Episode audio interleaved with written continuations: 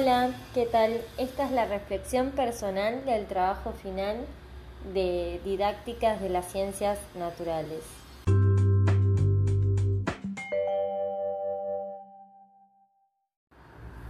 En el recorrido de la cursada logré varios aprendizajes significativos. Muchos de ellos lograron como romper ciertas creencias y formas de llevar adelante la clase como venía haciéndola normalmente pero me permitió revisar todas mis prácticas y reversionar las ideas que tenía pensadas llevar al aula. Sin embargo, siento que es algo que me desafía y me motiva para llevar al aula una buena clase de ciencia y hacer que los estudiantes disfruten el proceso de aprendizaje a través de la experiencia científica. Una de las ideas más fuertes que me llevo es la de entender a la ciencia con sus dos caras de la moneda, ¿no? Es decir, la ciencia como producto y como proceso. Hasta ese momento, hasta este momento de la cursada, no me había detenido a pensar en la ciencia de esta manera. Si recurro a mis huellas en el primer foro, me sorprendió cómo la docente chilena llevó adelante su clase y permitió el desarrollo de habilidades científicas en los estudiantes, guiándolos y teniendo un control casi perfecto del aula. Y si vuelvo a la idea de enseñar a la ciencia como producto, entendiendo a esto como la transmisión de los conceptos e ideas propias de la ciencia, no puedo evitar pensar en en las clases que llevaba adelante en mis aulas, ¿no? que se basaban principalmente en esta cara de la moneda, es decir, eh, en la ciencia como producto. Incluso lo puedo ver reflejado en la cruz de mezclas desarrollado en este trabajo, ¿no?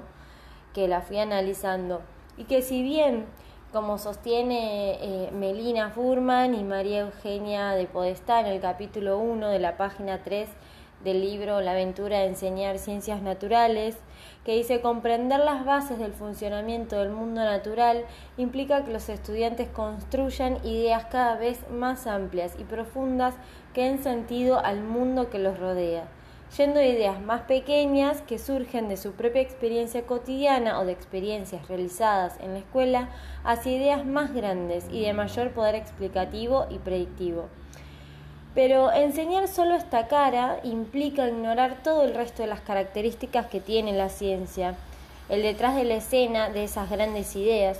Ahora entiendo la importancia de enseñarla también como proceso a los alumnos es decir, desarrollando capacidades científicas que permitan descubrir, activar, practicar la curiosidad e indagar sobre el mundo natural, crear sus propias hipótesis y teorías con sus evidencias, entre otras tantas habilidades, ¿no? Pero sobre todo guiar a los estudiantes a vincularlos con estos modos de conocer la ciencia y que en ese hacer comprendan que la ciencia es una manera particular de acercarse al mundo con sus reglas, sus formas de vacarse al conocimiento del mundo, con sus reglas, sus formas de validación y sus lógicas propias.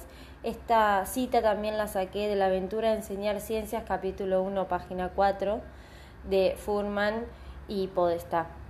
En línea con esta propuesta de entender a la ciencia como proceso y producto, se encuentra el enfoque de enseñanza por indagación antes de profundizar en este tema, en la cursada de didáctica, tenía la idea de que era introducir conocimientos a través de preguntas, ¿no? que los llevaban a los estudiantes a investigar y buscar información. Pero ahora comprendo que es acompañar a los estudiantes justamente en la adquisición de conceptos y de habilidades científicas, hacer que partan de esas ideas pequeñas que tengan del mundo natural hasta convertirlas en ideas más grandes y someterlas a prueba para poder dar explicaciones también de esos fenómenos, ¿no? Es brindarles un espacio, el tiempo, es guiarlos, centrarlos, es abrir una puerta a la curiosidad para que los mismos estudiantes se sientan involucrados en los distintos modos de entender la ciencia. Como dice Herler, los que participan en la indagación no conocen la respuesta a la pregunta o problema objeto de estudio, consideran importante investigarlos y están entusiasmados tratando de encontrar una respuesta o solución.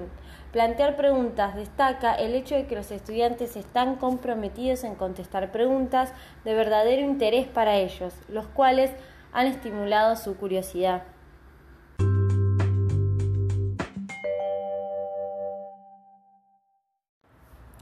Otro de los aprendizajes que me llevo es tener en claro qué es lo que quiero enseñar con profundidad, es decir, cuáles son las ideas centrales que quiero que los estudiantes aprendan y cuáles son las habilidades científicas que quiero que ellos practiquen. Y también poder plasmarlo en mis planificaciones o en el desarrollo de una clase. Me ayudó mucho organizar mis ideas, eh, mis maneras de organizar la clase, me pareció muy revelador entender que no siempre es necesario enseñar absolutamente todos los temas que incluso están en el currículum, más bien tomar las ideas centrales y poder jerarquizarlas en lo que quiero que los estudiantes comprendan en profundidad y de manera perdurable, y lo que quiero que conozcan y lo que quiero que se familiaricen o toquen de oído.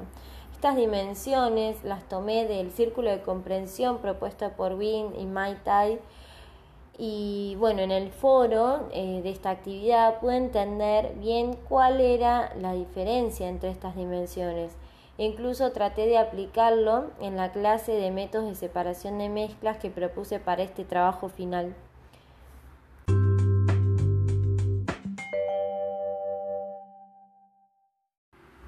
Como dije al principio, toda la cursada de esta materia me pareció muy interesante porque aprendí muchísimo.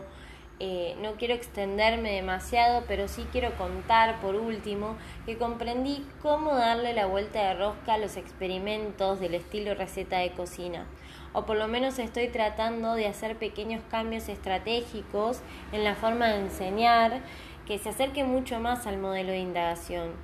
Como explica también eh, Furman y Podestá en, La aventura de enseñar ciencias naturales, capítulo 3, página 12, que utilizar que para utilizar estas recetas de cocina con los alumnos es importante transformarlas en actividades de indagación, incluyendo momentos en los que se enseñen competencias científicas y asociadas a ellas ideas sobre la naturaleza de la ciencia que también es fundamental no perder de vista nuestros objetivos de aprendizaje cuando hacemos estas experiencias con los alumnos.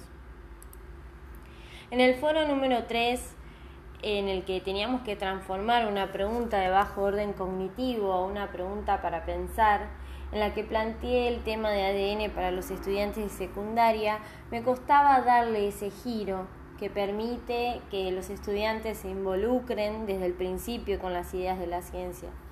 Después de verlo en clase, de leer los distintos autores y revisarlo nuevamente, me di cuenta que no estaba poniendo en juego las habilidades científicas. Y es un poco lo que me pasaba con los experimentos que daba en mis clases. Eran más bien demostraciones que confirmaban algo que ya se había dicho o ya se había enseñado en clase. Ahora sé que tengo que plantear desde el principio cuáles son los objetivos y los conceptos y habilidades que quiero que comprendan de manera perdurable utilizando el método de indagación.